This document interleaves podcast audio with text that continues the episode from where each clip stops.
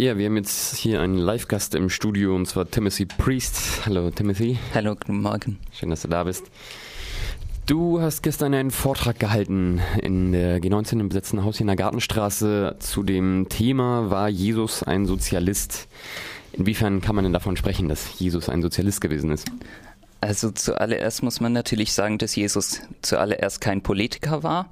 Das heißt, er hatte den Anspruch, den Judentum zu erneuern, ähm, also auch nicht ein Christentum zu gründen oder so, sondern die Menschen darauf zurückzuführen, worauf es wirklich ankommt. Ähm, und auffallend ist halt dabei, wie viel Wert er auf die am Rande ähm, gelegt hat, auf die Menschen, die sonst benachteiligt werden von der Gesellschaft und wie er gezeigt hat, dass es für Gott auch wichtig ist, ähm, die Menschen am Rande, die Unterdrückten zu inkludieren.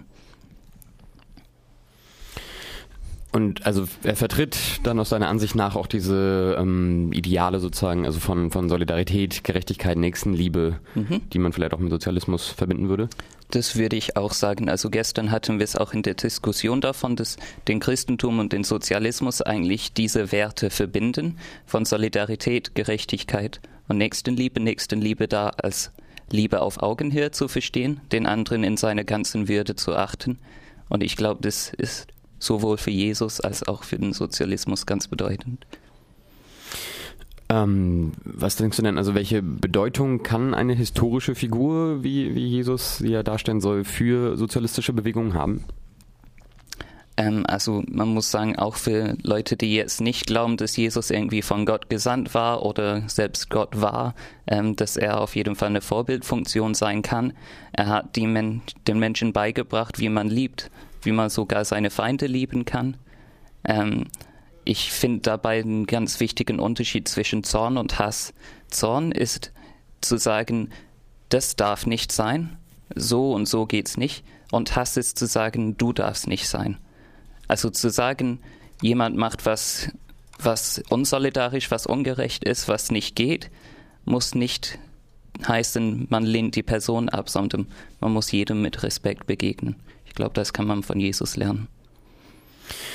Und ist dann, äh, also wenn man sozusagen Jesus so herausstellt als, als eine ja, besondere Persönlichkeit dafür, kann man da ja schon von so einem Personenkult sprechen und sich dann ja vielleicht fragen, ob das wirklich auch das, das Beste ist sozusagen oder ein, ein, eine gute Vorgehensweise irgendwie, ja, sich so einem sozialistischen Weltbild, äh, Gedankengut anzunähern. Mhm. Oder ob das, also, ne, weil da die Gemeinschaft ja eigentlich das Wichtigste ist. Klar, also in, es geht um Beziehung vor allem, es geht um Haltungen, ähm, aber ich glaube, wir lernen Haltungen auch nur dadurch, dass wir andere Menschen beobachten. Ähm, und ich denke, uns Vorbilder zu nehmen, gehört dazu. Denkst du denn also, dass der, der Glaube an Gott äh, mit einem sozialistischen Weltbild auch wirklich vereinbar ist? Durchaus. Ähm, also ich glaube, der Glaube an Gott ist ja was Persönliches, aber auch was Gemeinschaftsstiftendes. Ähm, das geht vor allem um Beziehung eben und nicht um Regeln. Ähm, und ich glaube, seit jeher hat sich der Glaube an Gott, wenn es richtig verstanden wurde, eigentlich ähm, damit verknüpft gefühlt oder verbunden gefühlt, ähm, die Benachteiligten nicht zu vergessen, mit allen Menschen solidarisch zu sein und für eine bessere Welt zu arbeiten.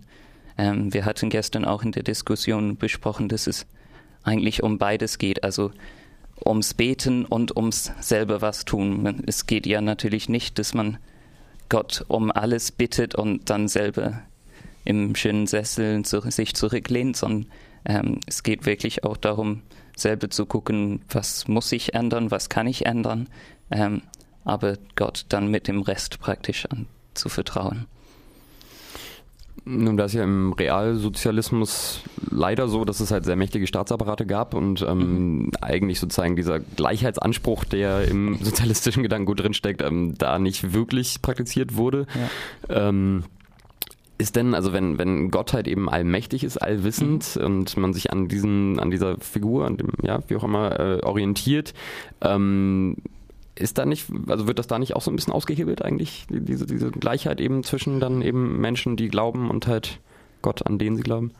Ich glaube, wir stellen uns Gott oft falsch vor. Also er ist jetzt zwar ein Herrscher, wenn man so will, ähm, aber er setzt auf die Freiheit der Menschen, er setzt auf die Selbstverantwortung der Menschen ähm, und er erinnert daran, dass die Menschen eben nicht alles selber können, sondern aufeinander und auf ihn angewiesen sind. Und ich glaube, das kann befreien, ähm, aber auch befähigen, wirklich aktiv zu werden.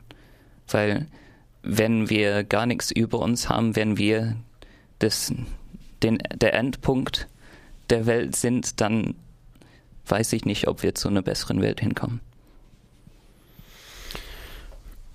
Vielleicht noch zu dir kurz. Ähm, du äh, heißt Timothy Priest und da kann man sich dann vielleicht schon etwas salopp fragen, ist dein Name Berufung oder, oder warum beschäftigst du dich mit dieser Frage eigentlich? Ähm, also ich bin schon katholisch, ähm, ob ich Priester werde, weiß ich noch nicht. ähm, aber ich nehme meinen Glauben ernst und ähm, finde auch gerade die sozialistischen Bewegungen schon immer sehr inspirierend, wie sie einfach nicht stehen bleiben mit dem Status quo, sondern ähm, fragen, was, was muss hier noch geschehen, was, was können wir dafür machen, dass die Welt besser wird. Ähm, und das dann mit meinem Glauben zu vereinbaren, ist eigentlich selbstverständlich und ich habe mich über die Anfrage gefreut, den Vortrag zu halten. Ja, ich habe mich gefreut, dass du da warst. Ähm, du hältst den Vortrag auch nochmal? Ja, richtig. Also es waren einige Leute, die gern dabei gewesen wären, aber es nicht geschafft haben. Und wir halten es also in drei Wochen nochmal am 7. Dezember um 15 Uhr in der G19 in Freiburg.